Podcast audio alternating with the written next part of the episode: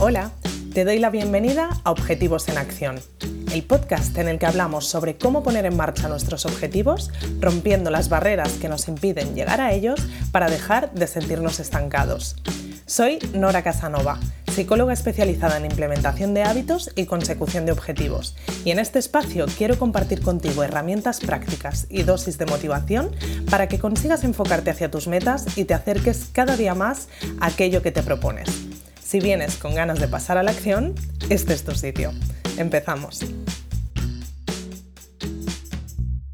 Bueno, este es el último episodio del año. Hoy tocaba hablar de algún recurso o herramienta como cada tercera semana de mes y he pensado que podía ser buena idea hacer un pequeño recopilatorio de esas herramientas que más me han ayudado a mejorar mis hábitos en este 2023 y también de las que más he ido recomendando a mis clientes. Ya verás que algunas de estas herramientas te suenan porque te, he ido hablando de ellas de forma concreta en algunos episodios. Te iré nombrando en qué episodio puedes encontrar información sobre cada herramienta por si quieres recuperarlo. Voy a ir de más genérico a más específico y así podemos ir concretando en los temas a medida que vamos avanzando. Bueno, la primera herramienta de la que quiero hablarte es la app de Dailyo, que es una aplicación de móvil de la que ya te hablé en su día, concretamente en el episodio 30, y básicamente es una app de registro para valorar cómo es tu estado de ánimo, ¿no? Eh, Tal como te cuento en el episodio, realmente es una aplicación que nos permite mucho más que eso, porque directamente nos permite diseñar una plantilla de todas aquellas cosas que queramos registrar, ¿no? ya sean hábitos, ya sean tareas, estados de ánimo, pero de forma mucho más concreta, ¿no? Así que es una app que nos viene muy bien para hacer este registro de forma sencilla, que luego nos sirve para hacer un análisis de cómo ha sido realmente nuestro estado de ánimo en una racha de tiempo determinada o cómo hemos llevado cierta tarea o cierto hábito.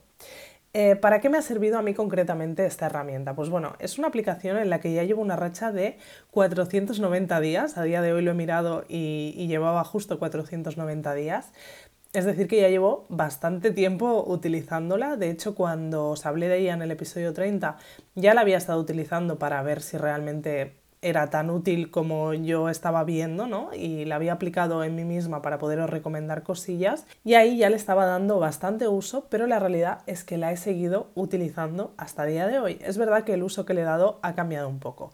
Al principio la utilizaba muy a tope porque quería hacer un registro de varias cosas para entender bien cómo eran mis patrones, ¿no? Y afuera eh, de forma cíclica, ¿no? de mes en mes, o ciertas variables que podían estar afectando más o menos a mi estado de ánimo, ¿no? variables que tuvieran que ver pues, con el ámbito social, con el tema del trabajo y demás. Así que durante el primer año estuve utilizándola así de forma bastante exhaustiva y este año ha cambiado un poco el uso que le he dado, lo he utilizado de forma un poquito más... Em, no, no, tan al detalle, podríamos decir.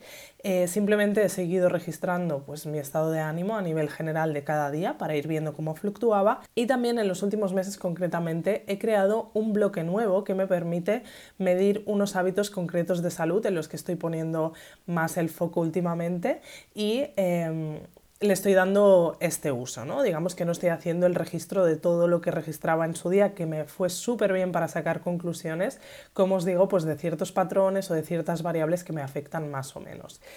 Es una aplicación que yo recomiendo muchísimo a mis clientes y también a mis conocidos, ¿no? Siempre que queráis hacer uno, de alguna forma, un registro de cualquier actividad que estéis haciendo para ver cómo vais avanzando o cómo de constantes sois con esa actividad, ¿no? Es una app que nos permite hacer un registro de forma muy rápida y muy práctica, cosa que eso lo facilita muchísimo porque si no, eh, muchas veces las herramientas de registro se hacen muy pesadas y no las acabamos utilizando y esta realmente es muy muy práctica. Y luego también para ver y valorar de forma realista nuestro estado de ánimo, cómo es ¿no? y cómo fluctúa, si realmente llevamos tanto tiempo en una racha en la que nuestro estado de ánimo está más bajito o es más una percepción nuestra que tenemos porque nos encontramos justo en ese momento, ¿no? Así que os la recomiendo mucho si queréis darle alguno de estos usos y para mí sin duda ha sido una de mis herramientas top de este año que me permite pues estar más conectada con mis hábitos, estar más conectada con esas tareas concretas que me voy proponiendo y que quiero mantener de forma constante en mi día a día. Así que esta es la primera herramienta que sin duda se ha llevado un lugar en el podio para mí en este año.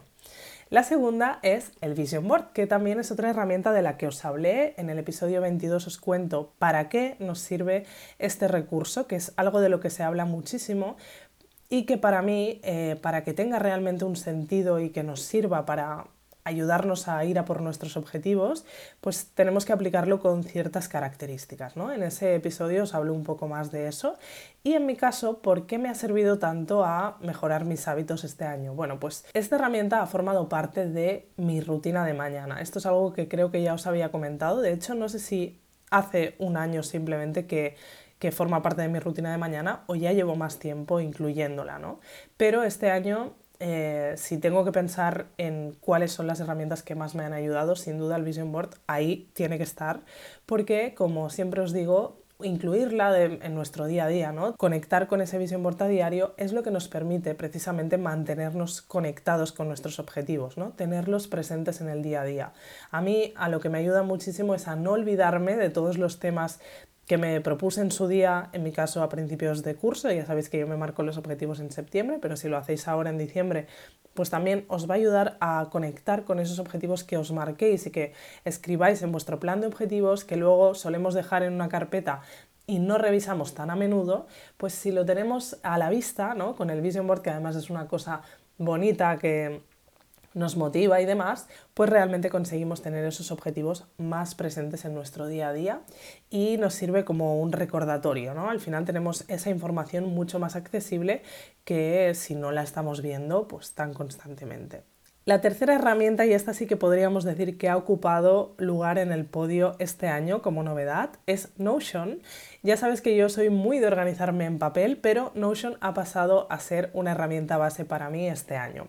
También te he hablado eh, de esta herramienta en algún episodio, en el episodio 43, en el que te recomendaba qué cosas puedes tener en cuenta para utilizar esta herramienta y no abrumarte, porque Notion es una herramienta que ofrece una cantidad tan amplia de posibilidades que lo que pasa es que muchas veces pues, nos abruma y no sabemos cómo empezar a utilizarla.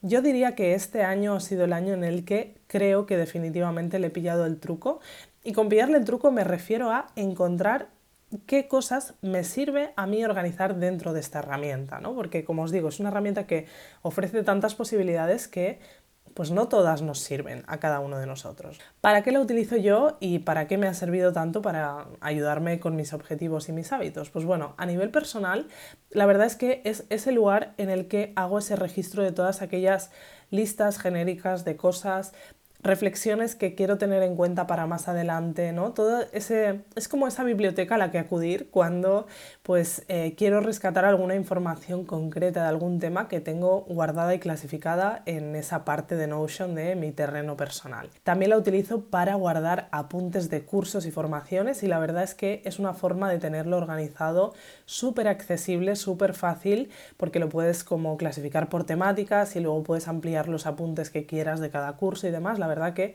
está súper bien para este tipo de cosas.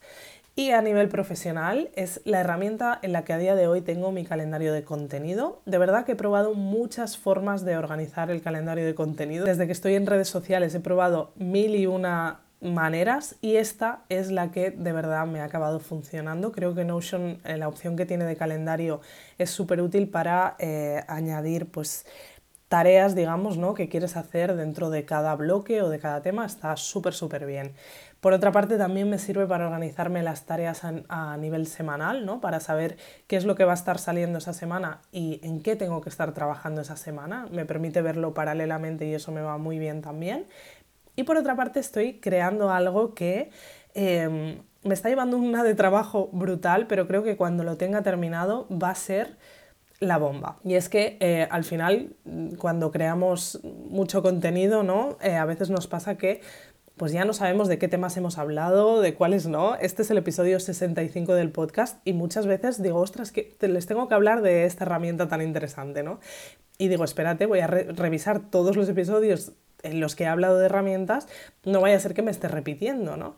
Entonces, dentro de Notion estoy creando una biblioteca que me permita recoger todo el contenido del que os he ido hablando en cada una de las redes sociales para intentar no repetirme y para intentar, eh, pues quizás si os he hablado de algo en el podcast, pero no os he hablado de eso en Instagram, poder hablaros también de eso en otro formato completamente diferente y evidentemente adaptado a la plataforma pues al final para que pueda llegar eso que estoy compartiendo a todo mi público. ¿no? Eh, me estoy familiarizando con la manera de organizar esto, pero de momento me parece una herramienta súper útil para mm, llevar a cabo este tipo de bibliotecas de información. ¿no? no sé si para ti que me estás escuchando en qué cosa concreta lo podrás aplicar, pero eh, te lo quería compartir por si te es útil y también para decirte que este año Notion ha pasado a formar parte de una de mis herramientas básicas de organización que me está permitiendo llegar a los objetivos que me propongo, sobre todo a nivel laboral. Así que estoy muy contenta con, con haber empezado a utilizar más esta herramienta que es nueva para mí de este año. La cuarta herramienta, y en realidad son dos, pero es que son dos herramientas que en mi caso van juntas sí o sí. Estas ya te he hablado de ellas en otras ocasiones también, y es mi combo de agenda más lista de tareas diaria. Por una parte, mi agenda es ese lugar en el que anoto pues, las sesiones que tengo en consulta, las citas que tengo, si he quedado con alguien, si tengo alguna visita al médico, si tengo que ir al dentista, todo este tipo de cosas que digamos que llenan mi semana, ¿no? de actividades que llenan mi semana. Y em, por otra parte tengo la lista de tareas diaria, que es lo que me permite agendar en cada uno de los días cuáles son esas tareas que quiero sacar adelante en ese día en concreto. Este combo es mi herramienta de organización base. Si tuviera que quedarme solo con una cosa, me daría mucha pena porque como veis realmente le doy uso, mucho uso también a las demás, pero sin duda sería este combo. O sea, esto es lo que me permite a mí en mi día a día mantener eh, orden en mi horario, saber lo que tengo que hacer cada día y también me permite mantenerme productiva. Realmente la lista de tareas diaria, también os he hablado de ella, eh, os he dicho que es mi herramienta favorita, os hablaba de ella en profundidad en el episodio 27 es, digamos, esa herramienta que tira de mí y que me permite avanzar ¿no? en esas pequeñas acciones del día a día. Además, eh, no me planteo cambiarla a digital porque yo soy de esas personas que sigue disfrutando del papel, de escribir, de tachar, de poner el check, de subrayar, de todo esto, ¿no? Y de verdad que es un combo que me va súper, súper bien. Y la última herramienta también es algo que forma parte de mi vida desde hace un poquito más de tiempo, pero este año ha sido sin duda un antes y un después y es el Excel de gastos. El bloque de la economía creo que es un bloque importante para cualquier persona.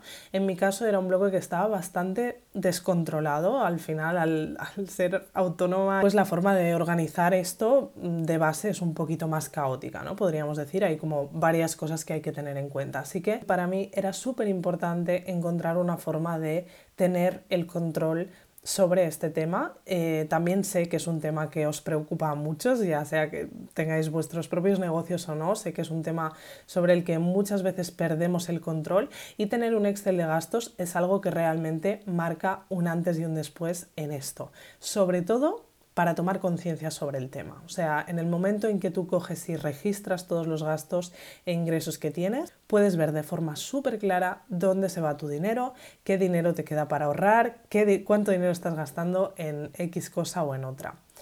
Eh, para mí, el año pasado fue el año en el que estuve trabajando en instaurar este hábito. Durante todo el año pasado conseguí rellenar mi Excel mes a mes y eso me permitió a final de año poder sacar unas conclusiones que me permitieron marcarme unas premisas que he podido seguir durante este año y esto de verdad que me ha dado muchísima mayor sensación de control y de verdad que es una herramienta que para mí ha marcado un antes y un después. Te animo a ponerla en práctica. Sé que da mucha pereza sobre todo ese primer paso de crear el Excel.